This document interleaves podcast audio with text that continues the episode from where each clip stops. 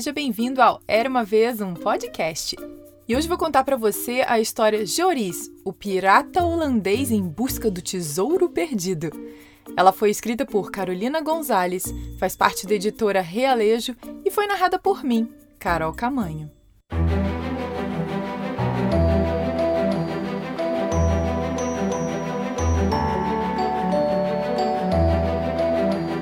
Quando criança, Joris sabia que os tesouros estavam em tudo que existia. Pequenas casas para os insetos ele construía. No orvalho que brilhava nas folhas das árvores, a prata para os seus olhos reluzia. Olhava os raios de sol e encantado via o ouro que ali se escondia. Encontrava tesouros nas conchas do mar e, ao fazer castelos de areia, feliz a brincar.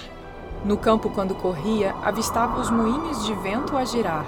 Admirava a mágica do vento que movimentava o ar. Sua mãe, com a sabedoria feminina, sempre lhe mostrava a beleza que a natureza inspirava. Quando cozinhava, chamava: Juris, venha ver! Quantas estrelas uma carambola pode esconder! Quem também sempre o acompanhava e muitas coisas ensinava era sua irmã mais velha, Flora. Joris, vem aqui fora agora! Uma lagarta vai tecer seu casulo com fios de estrela. Depois de dormir no escuro, se transformará numa borboleta que irá voar pelas mais belas paisagens, como uma alada em busca de novas viagens. Com o tempo, Joris foi crescendo e também foi esquecendo os tesouros que a natureza nos dá. Sua vista foi ficando embaçada, não via mais tesouros em nada. Então tornou-se um pirata para encontrar o ouro e a prata, que seus olhos não podiam mais ver. O pirata Joris van Spielbergen, um valente marinheiro destemido e aventureiro, que issa as velas e puxa as cordas, segura firme o timão sem perder a direção. E quando o mar se agita e o navio balança, o pirata Joris não se cansa. Atravessou o oceano em sua caravela, se sentindo o rei do barco à vela. Sentia o vento e pedia: Vai, vento, voa e leva minha caravela. Muitos tesouros levarei de volta nela. Outros piratas sua caravela levava, todos com vista embaçada para os tesouros secretos. Alguns com perna de pau de tanto procurar pelo tesouro que não podiam encontrar. Porém, nada disso os chateava. Todos os dias navegavam, à noite no navio com seus violões.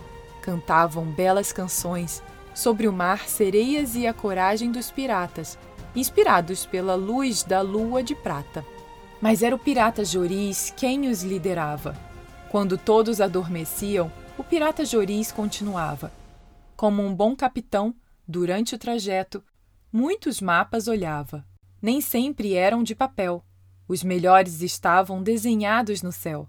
Cada constelação que no céu havia era um mapa precioso que nunca se perdia. Mesmo que parecesse, nunca estava sozinho tinha sempre as estrelas guiando seu caminho. As estrelas eram o próprio tesouro, com seu brilho mais forte que o ouro. Mas isso o pirata Juris não enxergava e em alta voz proclamava: Vai, vento, voa e leva minha caravela. Muitos tesouros levarei de volta nela. Venceu muitas tormentas pelo caminho. Eram ondas tamanhas que mais pareciam montanhas. Tempestades, relâmpagos, nada impedia Joris de seguir adiante. No vasto oceano de azul profundo, persistente foi ganhando o mundo. Pelos caminhos avistou infindos golfinhos, nadando, correndo, pulando, dançando, beleza e graça costurando o fio belo do caminho. Mas os tesouros Joris ali não via. Então, bem alto, o pirata dizia: Vai, vento! Voa e leva minha caravela. Muitos tesouros levarei de volta nela. Pelas manhãs, enquanto comia seu mingau de aveia, viu tanta baleia de dimensões majestosas que ao oceano fez menções honrosas. Há quem duvide, mas Joris também viu uma sereia, já depois de muitos dias de maré cheia. Isso acontece, embora muita gente não creia. Quando ouvia o canto que a qualquer um desnorteava, Joris permanecia firme e não nauseava. E em voz alta sentencia: Vai, vento, voa e leva minha caravela. Muitos tesouros levarei de volta nela. Vencendo todos esses desafios, Joris finalmente avistou a terra firme. Seus olhos nem acreditavam no que viam, encontraram paraíso de filme. Era tanto calor que se sentiu derretendo, como um floco de neve quando o sol vai aparecendo. Bebeu tanta água de coco que os coqueiros quase ficaram ocos. Seu primeiro duelo em terras tropicais, depois de cruzar oceanos e dimensões continentais, essas são informações confidenciais. Por mais que pareça esquisito, seu primeiro duelo foi com um mosquito. Passada a praia encantadora, com sua beleza natural, o pirata Joris se deparara com um imenso manguezal. Era tanta lama que até escorregava, como um caranguejo de lado caminhava e pelas árvores se segurava.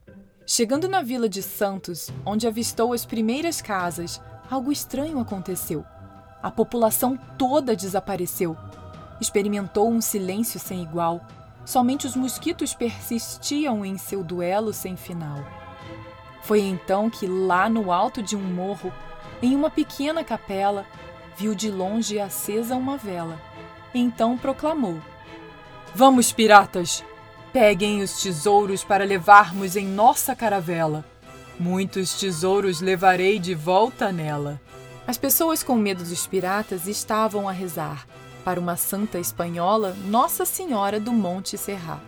Os piratas correram em direção à capela e foi então que ouviram um trovão.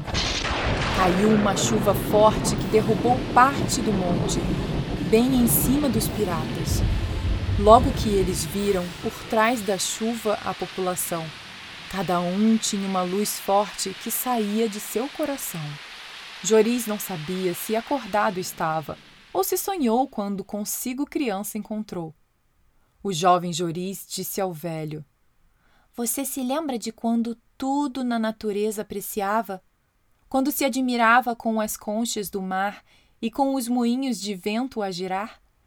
das estrelas de carambola que sua mãe mostrava e do casulo da lagarta que sua irmã Flora apreciava?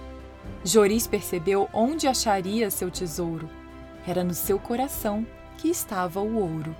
O pirata Joris, quando do tombo acordou, pegou seus piratas, sua caravela e dali zarpou. Nunca mais esqueceu-se do que o Joris criança lhe ensinou. Não precisava procurar pelo tesouro, pois com ele sempre estava. Na jornada de volta, ao ver o sol poente dourado reluzente, de sua criança se lembrou. O azul do mar o extasiou e bem alto proclamou: Vai, vento, voa e leva minha caravela.